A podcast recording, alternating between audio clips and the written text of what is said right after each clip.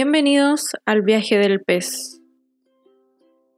En este séptimo episodio te cuento mi experiencia personal al estar en Melbourne.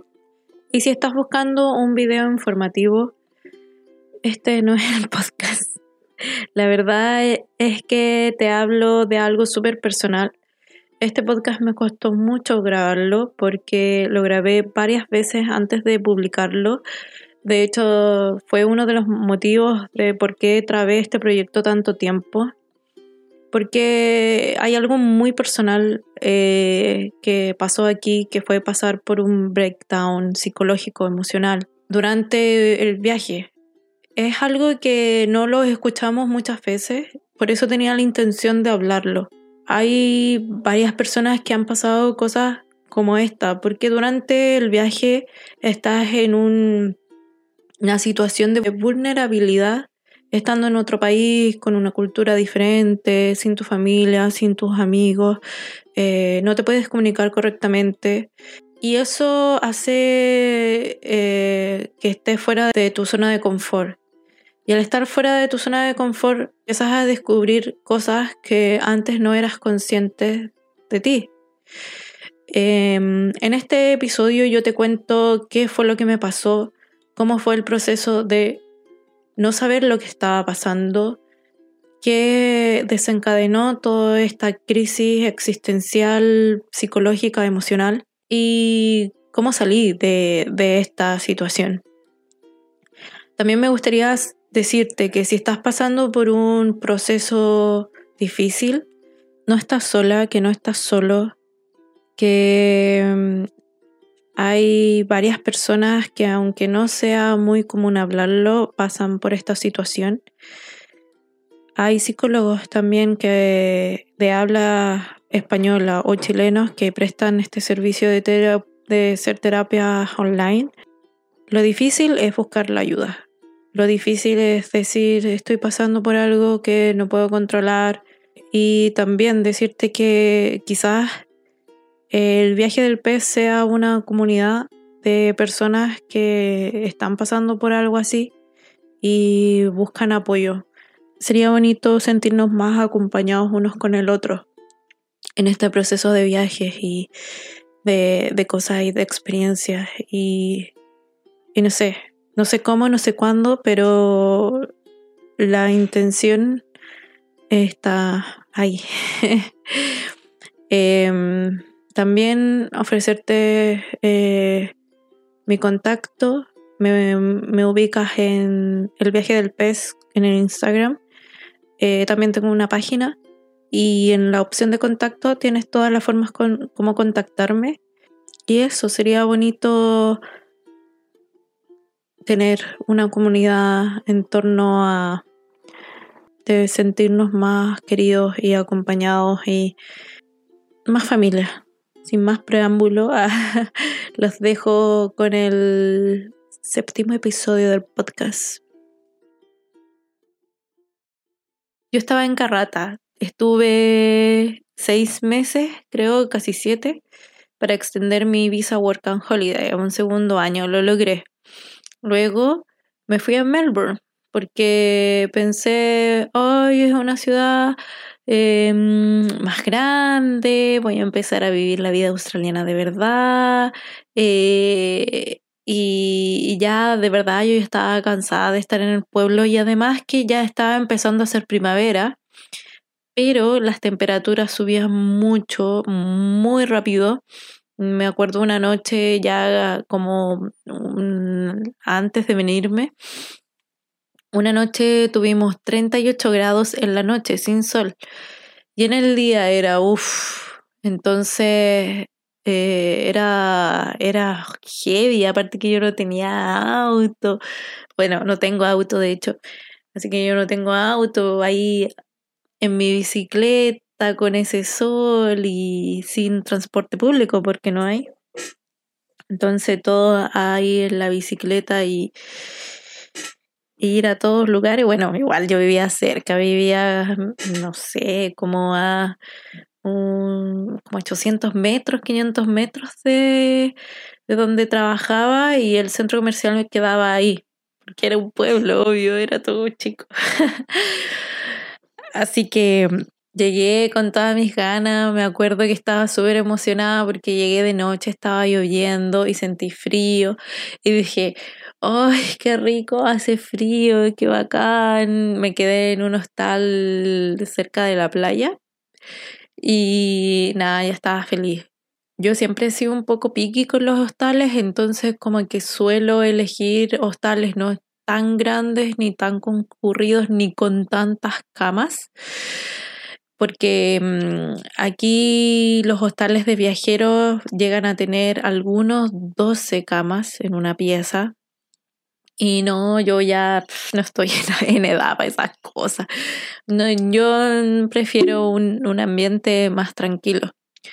Entonces, eh, nada, llegué, empecé full a buscar trabajo y a buscar alojamiento, porque mm, siempre me ha gustado la vida tranquila, entonces como que no soy muy de estar como compartiendo con mucha gente para vivir y además que todavía me costaba sociabilizar un montón. Entonces, em, después del, del hostal, encontré una casa en Hampton, en un suburbio súper lejos. Estaba en la penúltima estación del tren y me demoraba una hora total en llegar a mi casa, como de caminar a mi casa al tren y tomar el tren y, y que sí, me demoraba como una hora en todo el viaje cuando quería ir al CBD de Melbourne. Y mi trabajo, eh, luego que encontré, estaba a 20 minutos de mi casa. Yo trabajaba en un café pequeñito y era kitchen hand, pero en verdad yo me he dado cuenta que mm, tú empiezas como una cosa en Australia, igual si sabes hacer de todo un poco, los locales chicos, eres muy valioso. En ese café Trabajé de kitchen hand, lavando platos, em, atendía mesas, en algún momento traté de atender gente, pero pude, traté de hacer café, pero no me resultaron. pero con lo demás sí podía ayudar, cocinar y lavar platos, recoger mesa, atender mesa, llevar los cafés a la mesa. Y estuve ahí por unos meses. También tenía otro trabajo que era lavar platos en una escuela de cocina. Enseñaban a cocinar a gente y, por ejemplo, un día hacían como cocina italiana y la dueña era italiana, entonces ella hacía las clases de cocina italiana y, y explicaba y cocinaban ahí todos juntos y era algo como más recreativo y se tomaban su copete ahí. Y ahí era, era súper entretenido porque era súper bonito, trataba de escuchar lo que hablaban y lo que sí ahí era pesado porque tenía que lavar ollas y y platos y de, todos cocinando al mismo tiempo y lo tenía que lavar a mano porque el lavalosa, o sea, el lavaplatos como la máquina para lavar platos la tenían pero metía mucho ruido, entonces no podía usarla cuando estaban todos en clase por, por obvio el ruido. Y era, era chistoso igual porque era como un programa de televisión y le faltaban las cámaras solamente y yo era como la asistente que pasa el bol, que pasa la cuchara y que va así por detrás dejando los platos de nuevo a donde corresponden, no de repente dice, no, necesitamos cubiertos y ahí iba ahí con los cubiertos, ¿cachai? Pero nada, fue súper cortito. Ahí estuve como tres meses trabajando los fines de semana y después no me llamaron más porque yo en un momento rechacé los turnos, entonces empezaron a llamar a otra persona y ya ahí encontraron a otra persona y ya. La ventaja para ti es que lo puedes dejar cuando quieras porque no tienes un contrato así como, oye, yo trabajo para ti este horario, este horario, sino que es como eh, un acuerdo más informal. Entonces ellos te llaman cuando tienen trabajo y tú también le puedes decir que no, pero ahí ellos te pueden llamar cuando ellos quieran y tú vas cuando tú quieras. Pero obviamente quien tiene el poder, ya saben ustedes, el empleador. Dejando el trabajo de lado, eh, cuando ya me afirmé y todo, em, se me bajaron las ganas. O sea, yo estaba súper feliz de, de llegar a Melbourne, eh, estaba súper entusiasmada. Eh, llegué con una vibra diferente, pero con tiempo mm, me fui apagando por lo mismo que conté en el episodio de como la crisis em, personal. Como que en ese momento la sentí, pero como que la barrí debajo de la alfombra, una cosa así, como que lo sentí, pero nunca le hice caso a lo que me estaba pasando. Y aquí mientras estaba trabajando, eh, me sentía mal, pero ya ni siquiera era un malestar de pensarlo. Me siento mal por esto, porque me duele el estómago o, o por algo, sino que era como me levanté y, y siento que estoy luchando contra el mundo.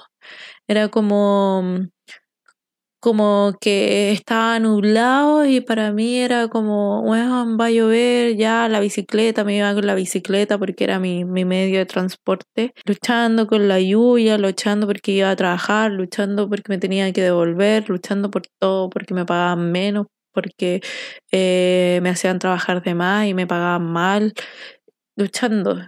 Como que en ese en ese punto como que no sabía que como que mm, siempre reclamando, ¿cachai? Como reclamando, reclamando, reclamando. Estaba todo mal, según yo, cuando en realidad no.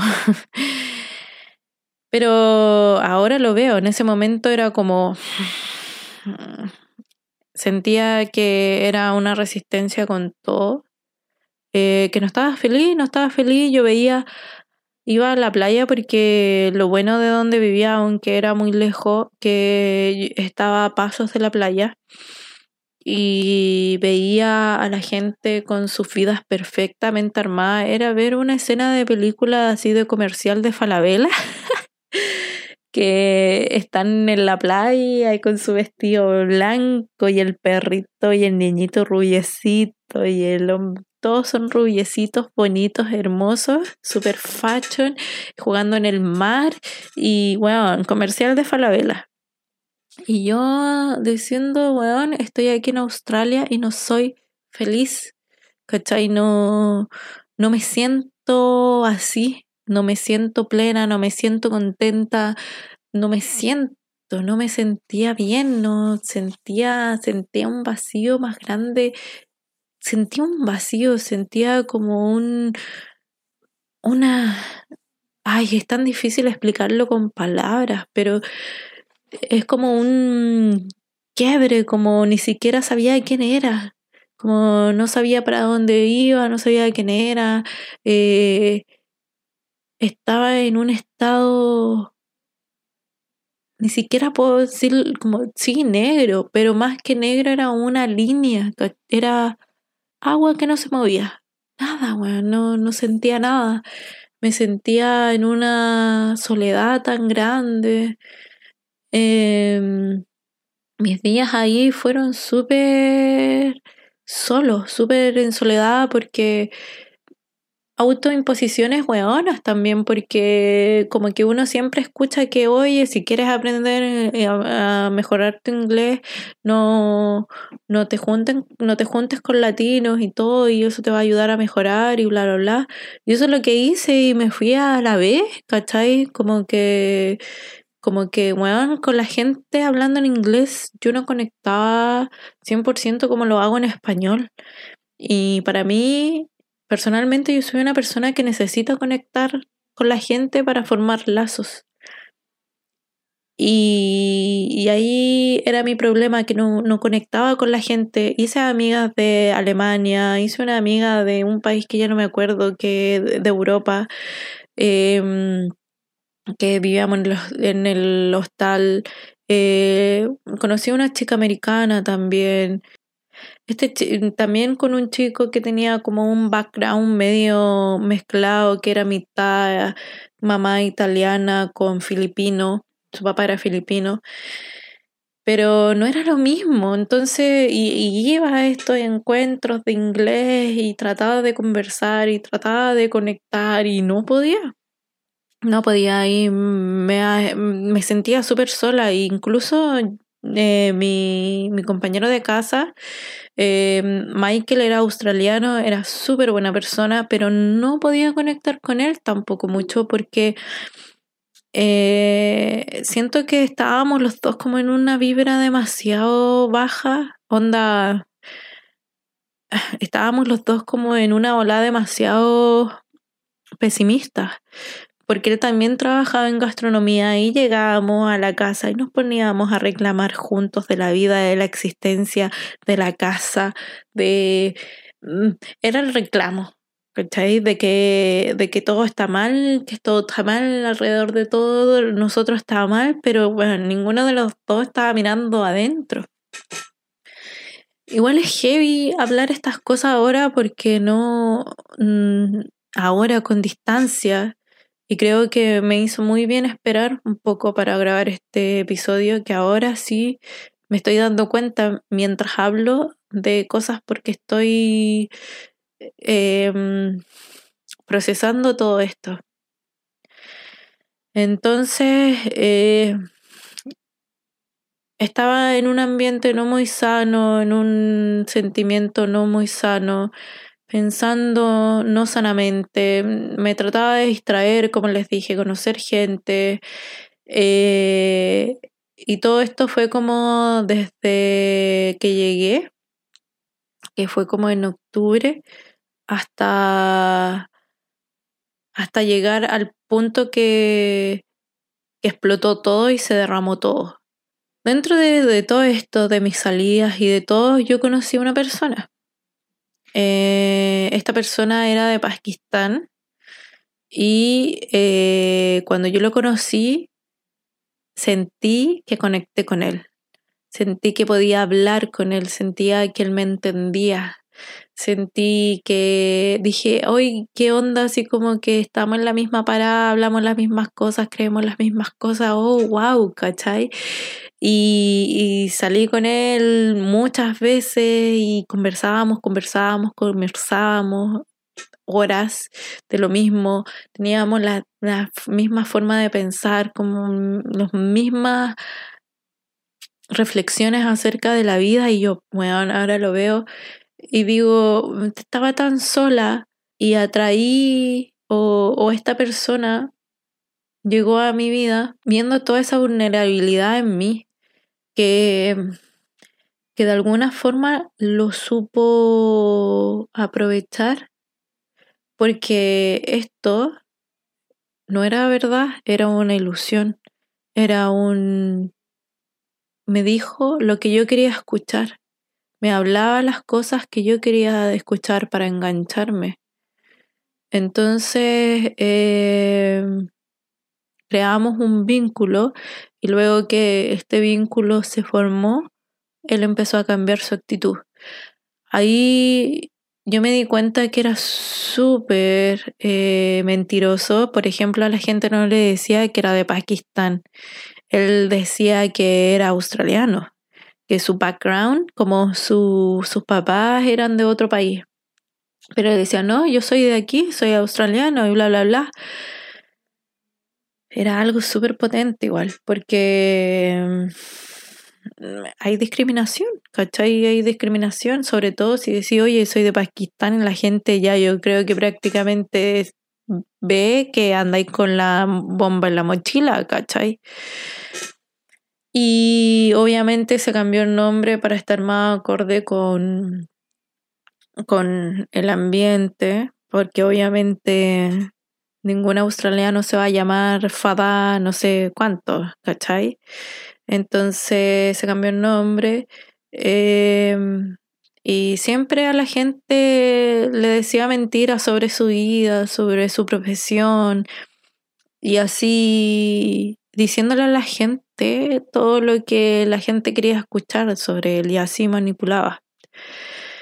Em, esta persona eh, yo me enamoré de esta persona en Melbourne. Y, y aquí va el punto que me hacía, se me hacía difícil de recordar de Melbourne, porque mm, esta persona me manipuló de cierta forma em, que hizo que yo hiciera algo que yo no quería hacer. No quiero entrar mucho en detalle, pero mm, hubo una manipulación emocional eh, que lo mismo me dijo como como dale, eh, estás experimentando cosas nuevas, estás en un país nuevo, eh, abre tu mundo, sale de tu zona de confort, em, chantas culiadas, weón, que me dan rabia porque así engañan a la gente y la gente, obviamente tú no, no, en ese momento siendo vulnerable y pensar, oye, eres la única persona que yo conecto, yo conecto contigo, eres mi mundo, ¿cachai? O sea, obviamente eso está mal, yo estaba en un proceso de crisis, ¿cachai? Igual asumo mi responsabilidad, asumo mi responsabilidad de mis actos y de lo que hice y todo, pero él no quita que él haya sido un abusivo y, y un manipulador. Entonces era heavy porque era su religión era así, onda, me, me hacía sentir que como mujer yo no valía, eh, no le no, no podía o no le gustaba estar conmigo cuando tenía mi periodo, por ejemplo, y como que el rechazo era más que oye, es que no te puedo ver, sino que era así como oye, no te acerques a mí, weá, era como una cosa muy extrema, como que las cosas que yo hacía como mujer no valían, no, no era válida o yo no sabía hacer prácticamente nada o yo me sentía mal prácticamente porque era el sexo débil, ¿cachai? Y bueno, yo peleas, peleas, peleas, pero siempre con esa weá de, ay, es que lo amo, ay, es que me da afecto, ay, es que puta, weón, eh, es la única persona que tengo acá, ¿cachai? De alguna forma conectamos. Al final eran todas patrañas, ¿cachai? Y, ay, me está saliendo como con sentimiento esto. Es que antes no lo podía hablar, no podía decir esta persona abusó de cierta forma de mí. Yo me quedé como con ese trauma. Esto pasó justo para el año nuevo. Entonces, esto desencadenó que mm, el desarrollo de las cosas fue una discusión muy fuerte, donde se supone que nosotros íbamos a ir a acampar a pasar el año nuevo a un festival, pero el festival se canceló por, por los incendios, entonces tuvimos que devolvernos de ese festival gracias a Dios o gracias al universo porque ya me estaba mostrando como actitudes hueonas. Por ejemplo, para que me entiendan un poco, era así como, llevó dos carpas y éramos dos personas. Y yo le dije, pero loco, íbamos a ir juntos, ¿qué onda? Eh, no, es que por si acaso una carpa de más y no está de más, por si peleamos. ¿Por qué vamos a pelear? Entonces en el festival lo noté así como súper entusiasmado como con las otras chicas y está bien. Pero yo, onda, yo dije, voy aquí es grande, me voy a perder. Fijemos un punto de encuentro típico, es lo que haces como cuando estás en un festival, te perdí con tu amigo, oye, si nos perdemos, bla, bla, aquí nos juntamos después. Y traté de hacer lo mismo y me dice una cosa como, no, si yo me pierdo, no me busques, ándate para la carpa, voy a llegar. Entonces como, oye, ¿estamos juntos o no estamos juntos? Y, y ese, ese estilo de cosas que al final nunca hubo una aclaración de, de tú eres mi pareja, como que éramos pareja para algunas cosas y para otras cosas no. En fin, en fin, luego de esta, esta situación que pasó, llegué a mi límite. Llegué a mi límite y estallé en rabia y llegué a mi casa, le saqué todas sus cosas afuera, se las llevara todas. Eh, onda show, onda teleserie. Y me acuerdo que igual fue un poco gracioso porque andábamos con un cooler, que hielo y cuestiones. Yo ni vea cómo levanté eso, lo levanté para afuera. Y, y de, en esa crisis, en esa desesperación, en ese en esa raya de que alguien vulnere tus derechos, eh, que en ese momento obviamente yo no entendía nada lo que me estaba pasando, era, era una ola de ira, era una ola de, ira y de sufrimiento y, de oscuridad y, tormenta, enojo, rabia, pena, angustia, soledad. Eh, me acuerdo que me pesqué la bici, que fue súper peligroso porque yo no estaba en mis cinco sentidos. Pedaleé a la playa, al mar. Y pensé que no. que ya no quería más. Que. Mm, que ya estaba cansada. Que ya no. ya no podía más con nada. Ese, ese punto. Como que fue la primera vez que pensé. ya ya, como dice mi, mi amigo de, de, Ecuador, ya valió, ya, ya valió, ya no, ya no quiero más, ya no quiero, no quiero sufrir, no quiero nadar contra la corriente, no quiero nada, no quiero sentirme sola, nada, nada, nada. En ese momento fue como un negro. Eh, estaba llorando en la playa sola de noche. Yo creo que Menos mal que en, Australia a esa hora nadie va a la playa. Nadie, nadie me encontró. Y, y de lo que está en mi, fuera de mis cinco sentidos, me quedé dormida en la playa. Y afortunadamente no me dio. Me quedé descansando antes de, después de tener ese, pensamiento y de ese descanso de llorar y llorar y llorar y llorar histéricamente, porque así en ese punto estaba, me quedé dormida en la playa, sola, oscuridad, y me acuerdo que en un momento ya esto va a sonar como súper esotérico para pa los que no creen en nada, pero alguien me toca la espalda. Y yo dije, oh, concha tu madre, eh, me pillaron, la policía, cagué, ¿cachai? Onda, qué weá, me encontraron, qué, qué vergüenza. Y. Y no era nadie, no había nadie detrás mío.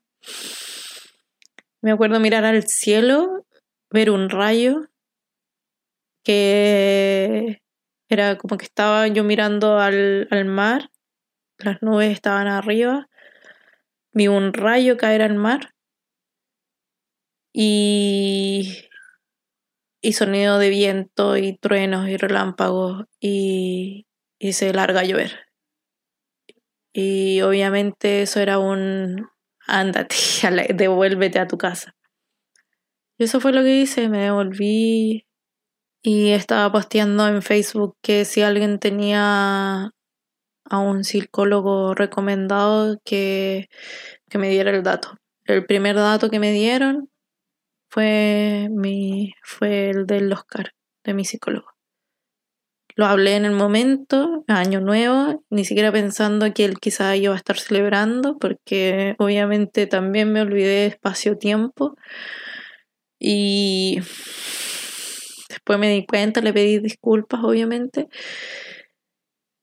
nada, nos agendamos la, la, la terapia, la visita, o sea, como el encuentro vía videollamada. Y, y ahí empezó mi recorrido en la terapia. Que lo agradezco con, todo mi corazón porque creo que fue la, la decisión más sabia que pude haber tomado. De antes de todo, ver por mi salud mental, emocional. Y, gracias a eso también puedo hablarlo ahora así porque mm, la salud emocional no es un chiste y no es algo que te va a curar así de un día para el otro, ni viendo mensajitos positivos en Instagram, ni siguiendo a estos gurús espirituales como yo pensaba y lo hacía. Es algo de, crecimiento y de, observación profunda Y para hacer eso necesitas a alguien que te guíe, alguien profesional, alguien que sepa, no cualquier persona. Entonces, por favor, confíen en los terapeutas. Yo en Chile es como algo súper mal mirado y dice, ay, no, es que em, eso es para la gente loca o, o yo no estoy loco, yo no necesito eso. A veces hay cosas dentro de ti que no sabes cómo manejar, cómo procesar, que no entiendes. Y, eso te ayuda a entender, a entenderte y a creerte y a no presionarte y, y aceptarte así tal como eres.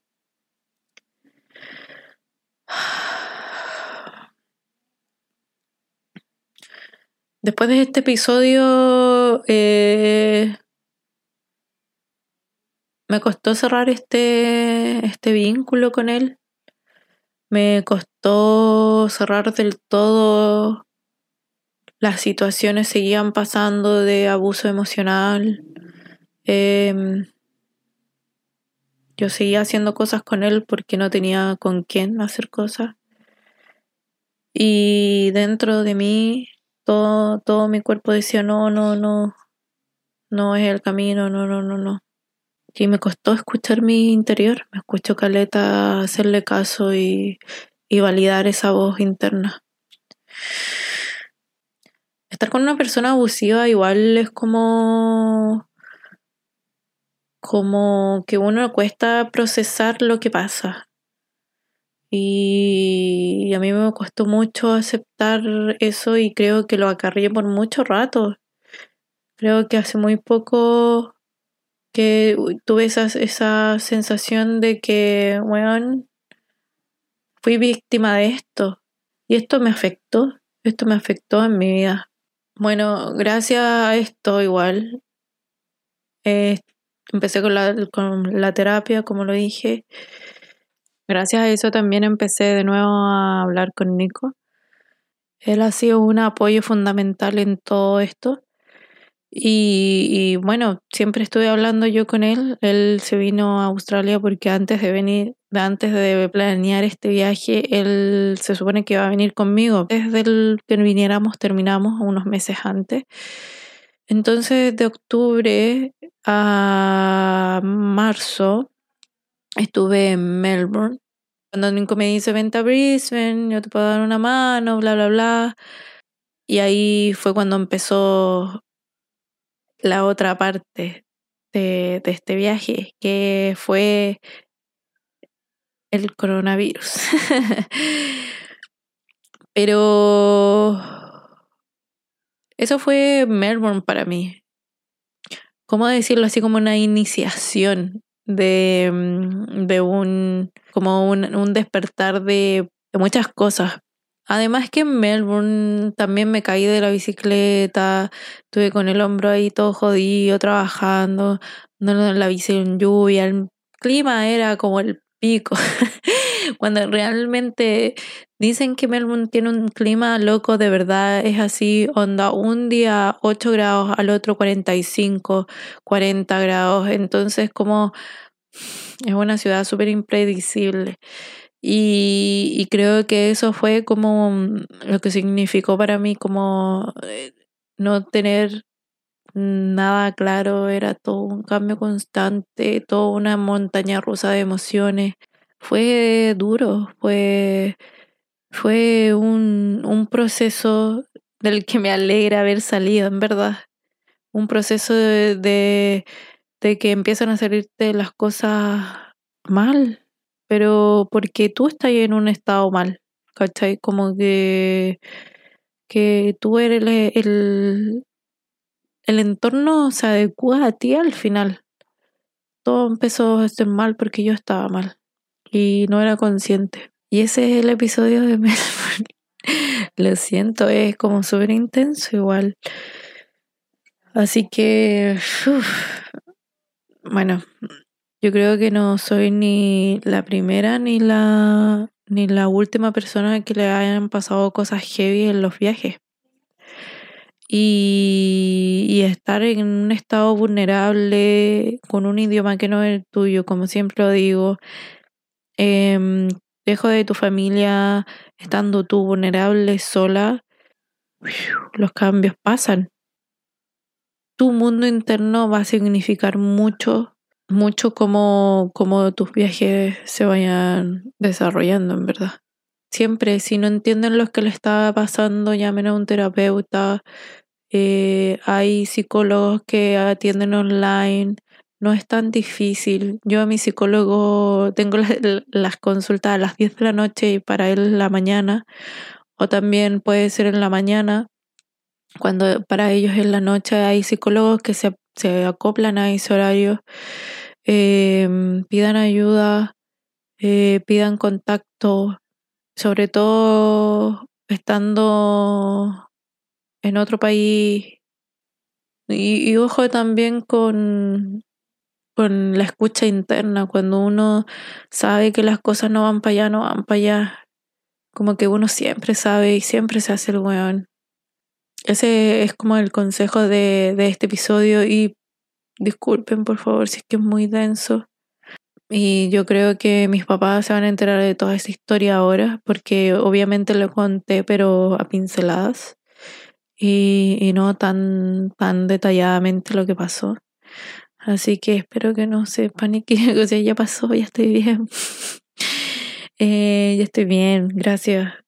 Gracias a todos, mi psicólogo es muy bueno ah, y, hemos estado trabajando más de un año, entonces, y dentro de todo lo malo igual me quedo con, con, con las personas que conocí ahí.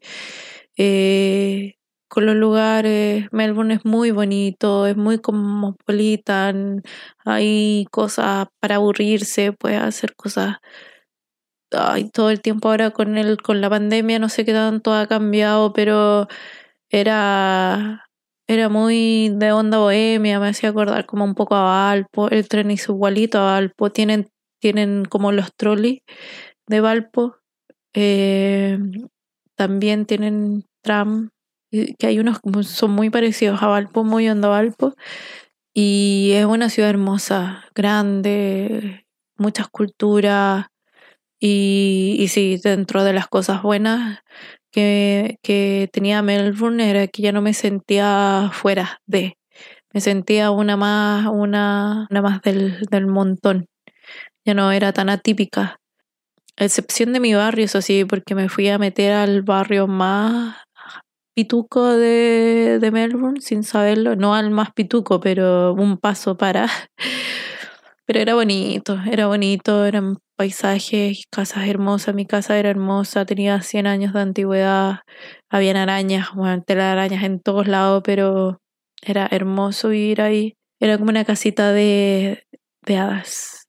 Sí, sin duda Melbourne fue un, una iniciación a un cambio mucho más grande, a un aún de decir qué pasa, qué es lo que tengo que hacer, que, que como ya mueve, ¿cachai? Como ya no podemos estar así como estamos.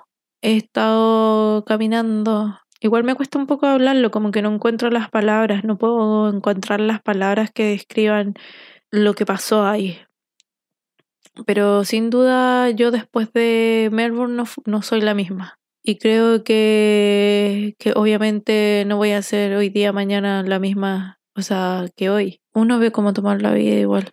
Por eso ahora yo no lo cuento con sufrimiento, lo cuento como una experiencia y como algo que me pasó nomás.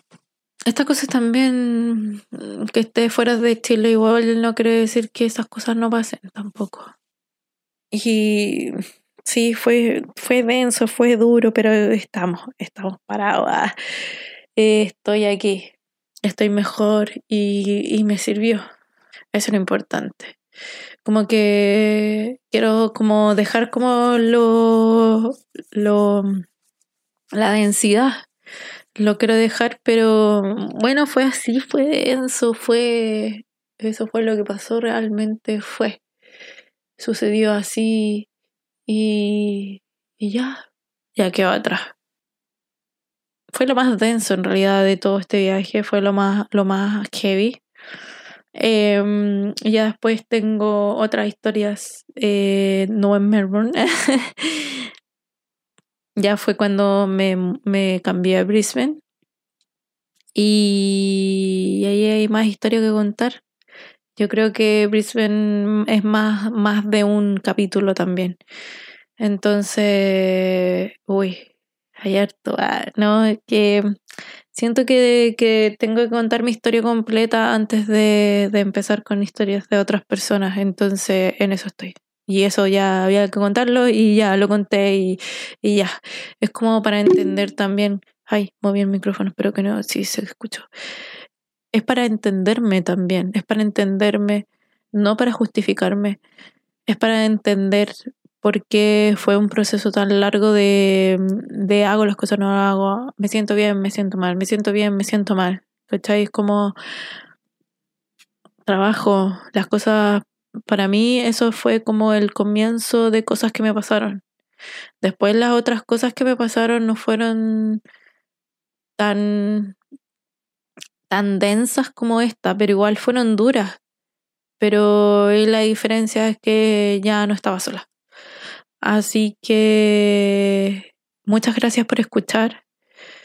Si quedaron como intrigados qué va a pasar en el episodio de Brisbane, que adelanto que mucha es como historia de eventos desafortunados.